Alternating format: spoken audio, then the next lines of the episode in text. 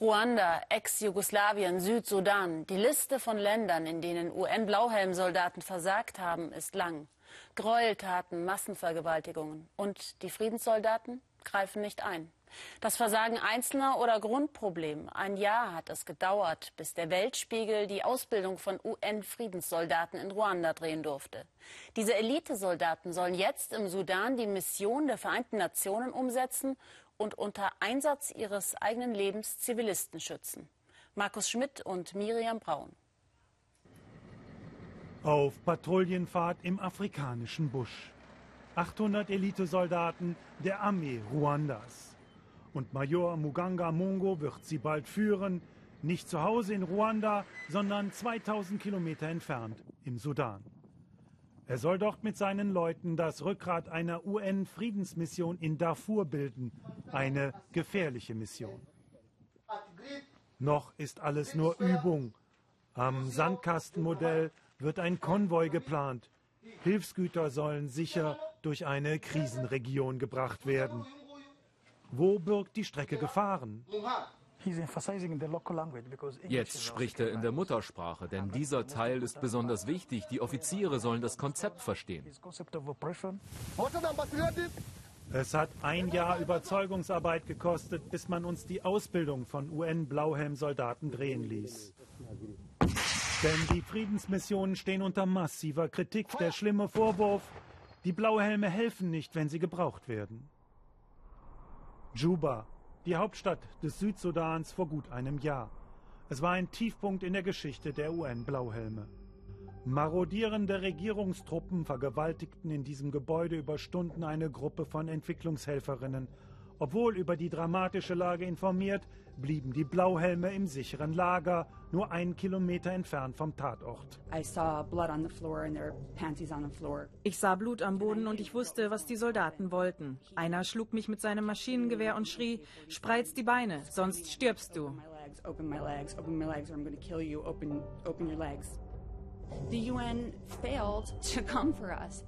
Die UN hat uns nicht geholfen, obwohl das doch gerade ihre Aufgabe ist, die Zivilisten zu schützen. Wir hatten über Telefon die UN-Mission und die US-Botschaft informiert und dachten, sie kämen uns zu Hilfe, aber sie kamen nicht.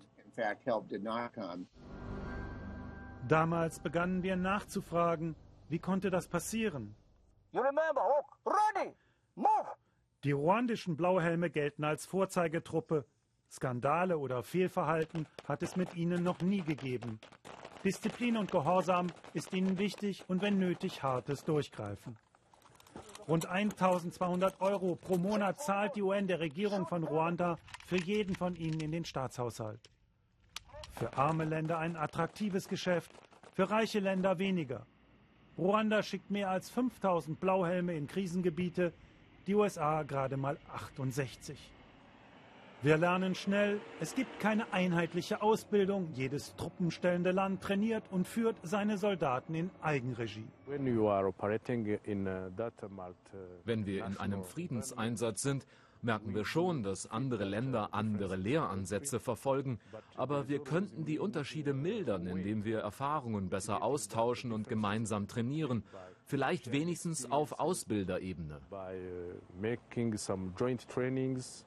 At least at, at certain level, training of trainers. Damals in Juba waren Kämpfe zwischen verfeindeten Milizen ausgebrochen. Dabei gerieten die Blauhelme unter Beschuss und zogen sich daraufhin in ihre Lager zurück. Während draußen die Soldateska vergewaltigte und mordete, taten 10.000 schwer bewaffnete Friedenssoldaten nichts. Und im fernen UN-Hauptquartier bescheinigte man ihnen später Feigheit und einen Mangel an Führungskraft. Der Oberkommandierende, der Kenianer und Yeki, gerade mal drei Wochen im Amt, wurde entlassen, für viele ein Bauernopfer.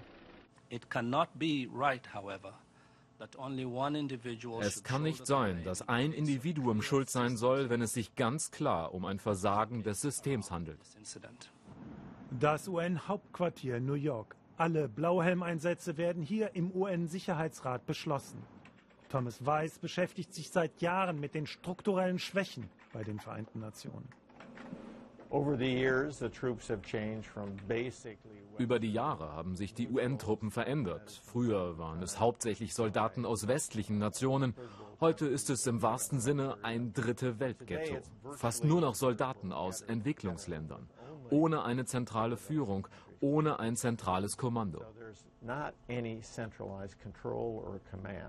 Das Operation and Crisis Center in New York. Hier laufen die Informationen von allen Blauhelmeinsätzen zusammen. An die dramatischen Vorkommnisse vergangenen Sommer im Südsudan erinnert man sich hier noch gut. Es war große Hektik. Wir haben versucht, die Mission zu erreichen, aber dort war es chaotisch. Als wir dann endlich mit ihnen sprechen konnten, hörten wir Schüsse im Hintergrund. Der Teamleiter der Mission erlaubt uns an einer Skype-Konferenz mit den Kommandeuren im Südsudan teilzunehmen. Er erklärt, so chaotisch die Situation damals am Boden auch war, hier in New York seien ihnen die Hände gebunden gewesen. Uh, Wenn wir von hier Mikromanagement betrieben, würde das die Arbeit in der Mission unmöglich machen. Wir können den Leuten am Boden nicht immer im Nacken sitzen. Wir geben nur die Richtung vor und geben Ratschläge. Uh,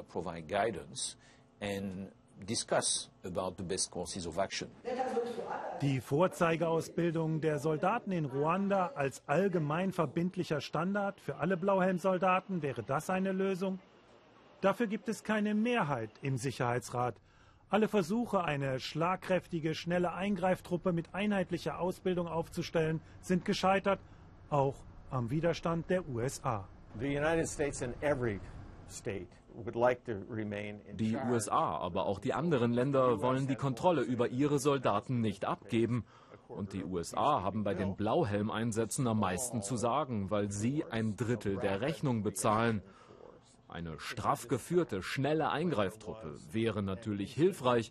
Sie hätte man bei massiven Gräueltaten wie damals in Ruanda oder jetzt in Juba schnell und effektiv einsetzen können. Das wäre auch nicht sehr teuer. Aber eine solche Truppe zu etablieren, das steht bei der UN nicht auf der Agenda. Für die zukünftigen Blauhelme wird es am Ende des Tages noch einmal brenzlig. Ihr Konvoi wird angegriffen. Der Abtransport von Verletzten wird simuliert. Zwei Soldaten sind verletzt. Wir müssen sehen, wie schlimm es ist. Jetzt werden sie erstmal ins Krankenhaus in unser Basiscamp gebracht. Eine Übung unter härtesten Bedingungen. Inzwischen ist Major Munganga Mungo mit seinen Leuten in den Sudan verlegt worden. Soldaten, die für uns den Frieden sichern sollen. Ruanda, in dem einst ein Völkermord geschah, hilft jetzt Menschen, die unter Kriegen und Konflikten leiden. Vorbildlich.